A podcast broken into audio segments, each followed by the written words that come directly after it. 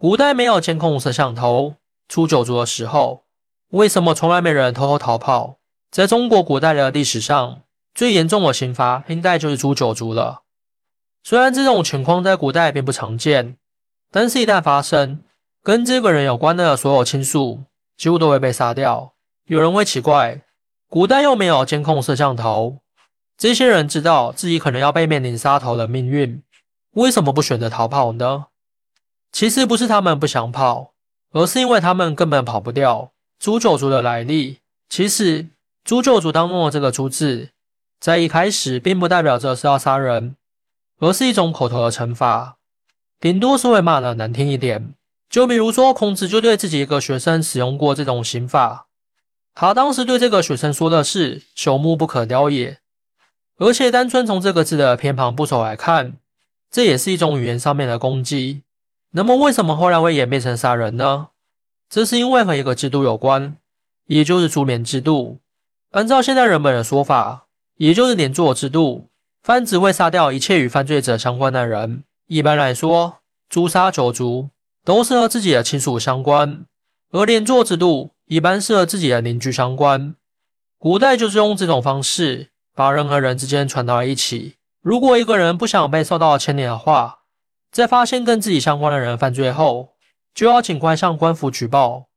利用这种非常严苛的刑法来使人们之间互相监督，但是同时像诛九族和连坐这种方式也会有副作用，那就是人和人之间不再拥有信任感。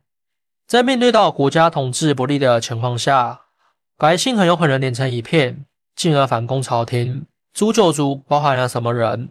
那么诛九族到底杀的都是一些什么人呢？九族当中又包括了当事人的哪些亲戚呢？其实对于这个问题，历史上并没有一个明确的定论，大体范围有两种说法。这第一条就是和古代的宗族观念有关，认为九族主要指的是自己父亲的这一辈，从自身开始，一共属九代人。如果从名称来算的话，就是从高祖到玄孙。但是这个理解呢，它更偏向是对古文当中所记载的九族的含义。和后世人们所理解的往往不太一样，或者可以说，这是在某一些朝代的说法，而更偏向于现代人理解的九族，其实指的是包括本人的这一族，他的姑母以及所出嫁的姐妹，包括出嫁的女儿，这些统称为十四种父亲宗族的亲属。跟父亲相对的，还有母亲这边，一共有三条。第一条是外祖父，第二条是外祖母及亲娘家。第三条是所有的姨妈，生下来两组主要指的是自己的妻子、他的岳父一族以及岳母娘家一族。按这样的算法来算，诛九族几乎是把跟本人相关、所有带有血缘关系的人全部处死。古人一直讲究一个理论，就是要么不杀一个人，如果要真的要杀他、惩治他，那就必须要斩草除根。诛九族也是贯彻落实了这个想法。其实诛九族的这个刑法并不是在很早就出现的，而是一直等到清朝开始才衍生了这种方法。当时有很多人扰乱清朝政治，秦始皇因此下令诛杀这些人。只不过秦始皇当时的命令还没有到诛九族这么夸张。秦始皇时代所涉及到诛杀的顶多是三族而已，范围并不广。但是从秦始皇之后所衍生出来的诛九族刑法一直在不断的扩大。从最开始的三变为五，最后变为九杀的人也越来越多了。不过，在中国的历史上，一般来说，只有犯了非常大刑罚的人才会被处以诛九族。这种严苛的罪行在历史上并不常见，而且皇帝使用时也会比较谨慎。有人会好奇，既然诛九族这么的严酷，那么为什么在古代很少有人逃跑呢？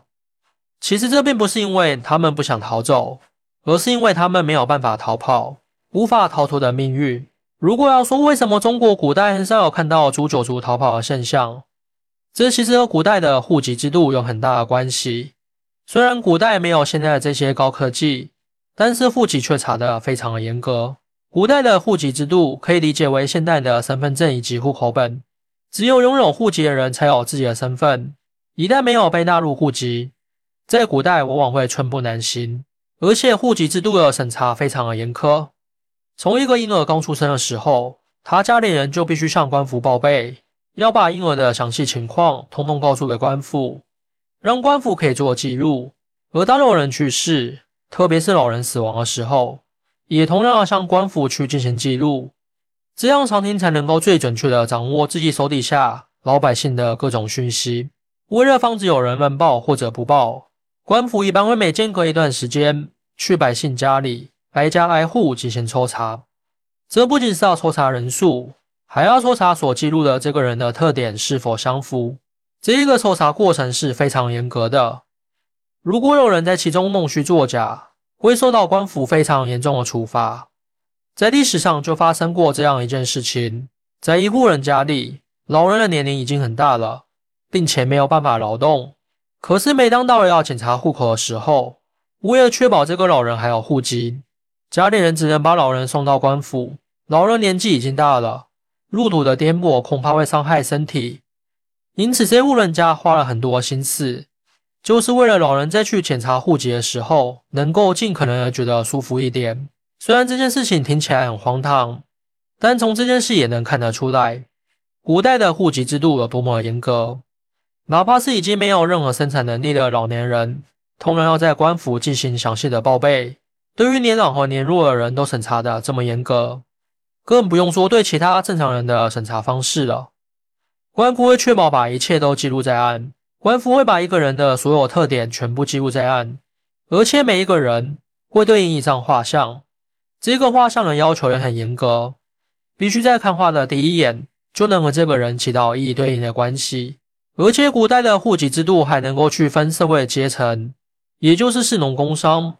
虽然可以通过科举考试实现阶层的跨越，但一般来说，这个人数还是比较少的。所以对于古代的人来说，如果有其中一个人犯罪，他所有的亲属朋友和他基本上都是处于同一个阶层的人。如果要进行搜查的话，范围也不会很大。如果官府查到某一个人真的逃跑，就会把带着他特征的画像张贴出去，这样在最短的时间之内就能够锁定范围，并且进行抓捕。更关键的是，如果已经触犯到了诛九族这样的刑罚的话，一般来说，朝廷都会保密的。不会把这件事情提前告诉给所有要被砍头的人，所以当他们知道自己要面临刑罚时，往往已经没有可以逃跑的时间了。这种插翅难飞的情况才是古人的现状。那如果有人真的能够从这种情形下进行逃跑，他们有没有可能跑出几千里，彻底远离这个朝堂，保证自己的生命安全呢？这种情况一般来说也不会出现，这是因为古代有非常严格的进城和出城的审核。必须需要通关文书才能够经过，也就是说，除非是遇到了特殊的情况，一般来说，朝廷是不会允许某些百姓私自外出的。就算是想要从这个国家出去，那也需要提供通关文书，而且这个通关文书是只认文书不认人。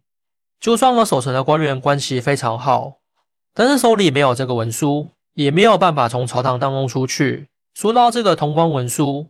还有一个小故事，商鞅是最开始推行这个制度的人，他尽力的进行变法，损害了非常多贵族的利益。等到最后，那些贵族联手想要对商鞅下手。其实商鞅如果当时能从秦国逃出去，也可以保存性命。但是因为商鞅没有通关文牒，因此无法出关口，哪怕是附近的客栈，都因为商鞅没有文牒而不敢收留他。最终导致商鞅被那些贵族抓到，车裂而死。历朝历代都会使用通关文牒，主要是为了确保百姓不要乱跑。